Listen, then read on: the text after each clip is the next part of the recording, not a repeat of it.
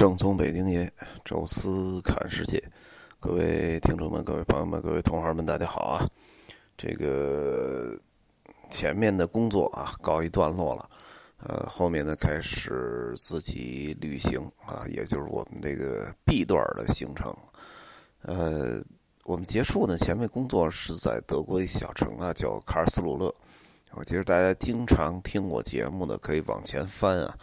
呃，大概在一年前左右啊，正好也是在这个点啊结束的工作啊，但是那一次呢行程比较宽松啊，所以在卡尔斯鲁勒还转了转，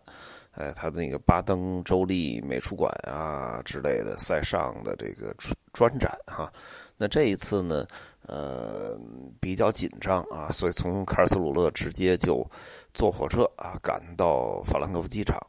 啊，直接飞到我的这次行程的第一站啊，就是白罗斯的首都明斯克。先说说这国名啊，呃，挺有意思，因为我们从小到大一直管的就叫做白俄罗斯，呃，结果在去年吧，好像，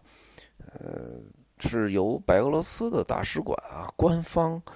呃，发布一条信息啊，就是我们以后不叫白俄罗斯了，我们以后叫白罗斯。这个主要呢就是，呃，就是两个意思吧。一个就是说，它实际上的英文 Belarus，呃，没有俄这个发音啊，就是实际上是，呃，Belarus，Rus 是罗斯嘛，就是实际上就是白罗斯的意思啊。罗斯是一个，呃，整个在。东欧啊，尤其是乌克兰呐，什么莫斯科呀，就是原来的这个苏联这一带活动的游牧民族啊，在这儿定居了啊，算是土著人吧啊。那么在比如说在基辅啊，有基辅罗斯公国啊，然后在莫莫斯科大公国也是罗斯人，这边也是啊。这个白俄罗斯呢？实际上，按照他们自己的说法，就是说什么最纯正、最纯正的这个罗斯人，啊，所以叫白罗斯，啊，白或者叫白色罗斯吧，跟俄没关系啊。所以这俄罗斯是那边的这个民族了。所以我们不是说白色的俄罗斯民族啊，就是白色的罗斯人，啊，所以大概是这么个意思啊。所以就是从音译到意译，啊，做了一次统一。但是在中国呢，好像没掀起什么太大的浪潮，啊，因为在之前啊，就是韩国的首都从这个汉城改成首尔，在中国还是呃有很大的这个讨论的啊，因为毕竟嘛，人家国家的中文翻译，人家选什么，只要这个翻译对我们并不冲撞。啊，其实都可以接受啊。原来叫汉城呢，大家叫习惯了，也觉得挺好。现在首尔呢，实际上应该是那英英文的那个直接翻译啊。那么，呃，大家虽然讨论半天啊，这也也接受。呃，但是这边这个白俄罗斯变成白罗斯，呃，我做旅游的我还关注一下啊，很多的中国人实际上对他都比较无感啊。为什么呢？就这个国家。第一，离我们非常遥远啊，它在欧洲，我们在亚洲。呃，第二呢，就是说它实际上，呃，好像跟我们也没有什么太多的接触，无论是政治、什么经贸，还是民间的往来啊，或者说它出现过什么影响了我们中国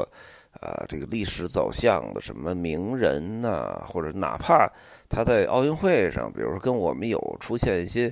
呃，比较有竞争的这种运动员，好像都没有。我记着就唯一一个吧，就是在乒乓球，呃，这个跟应该是跟瓦尔德内尔同时代的，说白俄罗斯选手萨莫索诺夫，啊，这个能是唯一一个，啊，所以对我们那个影响很小，啊，所以很多人都提不到这个白俄罗斯这地儿啊，所以就白罗斯、白俄罗斯。啊，无所谓了，所以这个这个在中国没掀起什么太大的浪潮，呃，但是呢，当我这个飞机一落地啊，当然首先感觉的是这个空气特别冷，因为我在德国的时候已经都十五度了吧，十三四度、十五度啊，这个样子啊，我这穿着厚厚的大衣啊，给我热坏了。上飞机呢，就说下飞机可能会冷啊，所以没敢托运。就下飞机真是吓人啊！直接就掉到零度，呃，一股冷风吹来啊，就感觉从这个秋天又回归冬季了。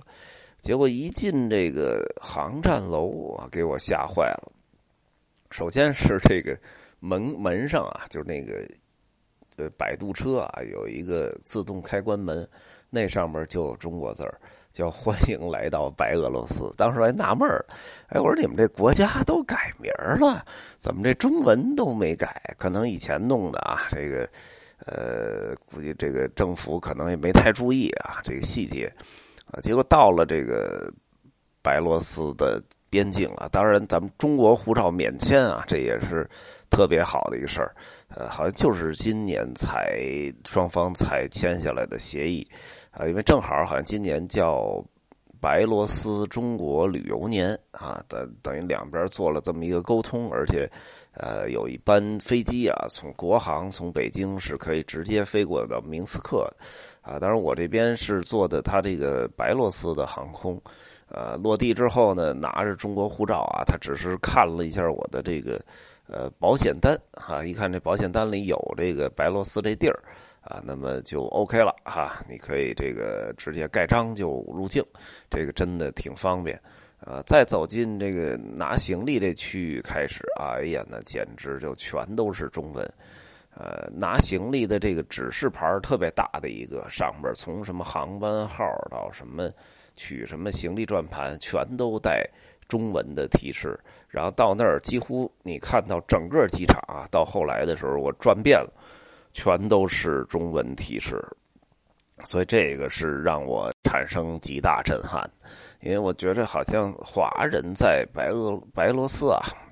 好像不是那么多，然后咱们两边的经贸往来什么的，好像也都不太多，咱们也不知道为什么，是不是这机场有中国原件还是怎么样？就是所有的路标指示牌都是当地应该还是俄罗斯语啊。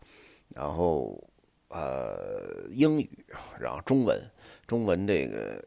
简直就是它的三种官方语言，感觉那那那样子，呃，等于在这个机场，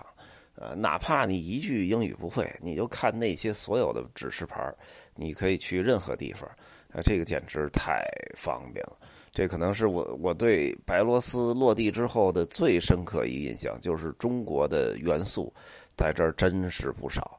呃，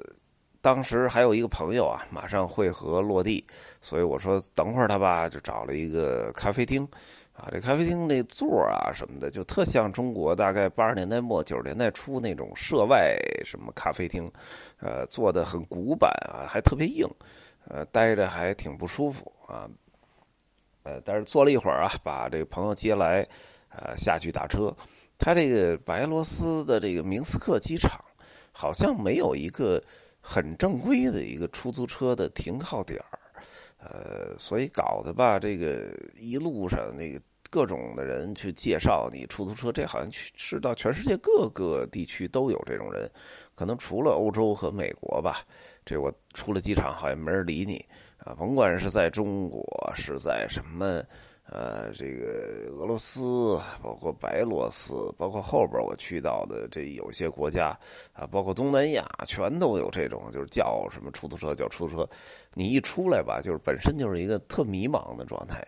呃，又迷茫又紧张啊，又想尽快的到酒店。所以就在这个最开始最迷惑的时候，是最容易上当受骗的。来一个说出租车就给叫着就给送过去了啊！即使你有时候有点这个担心啊，或者有点什么心理忐忑，他还是等于给你揪过去啊。等于你只要上去就是看运气了，运气好的就多要你一点点钱啊，那运气差的就给你拉到一个这个这个呃半路上找一地儿啊，你真真是没办法。啊，所以整个这个，呃，这种机场的这出租车啊，确实是个问题。还好啊，白罗斯通了这个 Uber，啊，等于直接一刷啊，都到从哪儿等啊，来一辆车，哎，这样的话就方便很多。呃，我们住那个酒店呢，北京饭店啊，也是中国元素。呃，整体也还不错，呃，这个这个酒店呢，应该是有中国老板来投资啊，感觉就像是这个明斯克的一个地标型建筑，呃，从远远的就能看到它，下边还有赌场，还有好像明斯克最高档的中餐厅。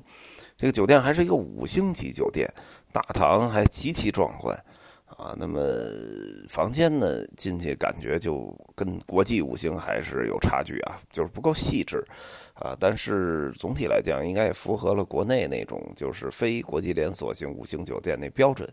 呃，价格不便宜，但适中啊。整体来讲还是不错。第二天早餐呢，难得啊，走在欧洲这么多天，又喝到粥了，又吃到面条了，还有馄饨。啊，这个还是让人很满足，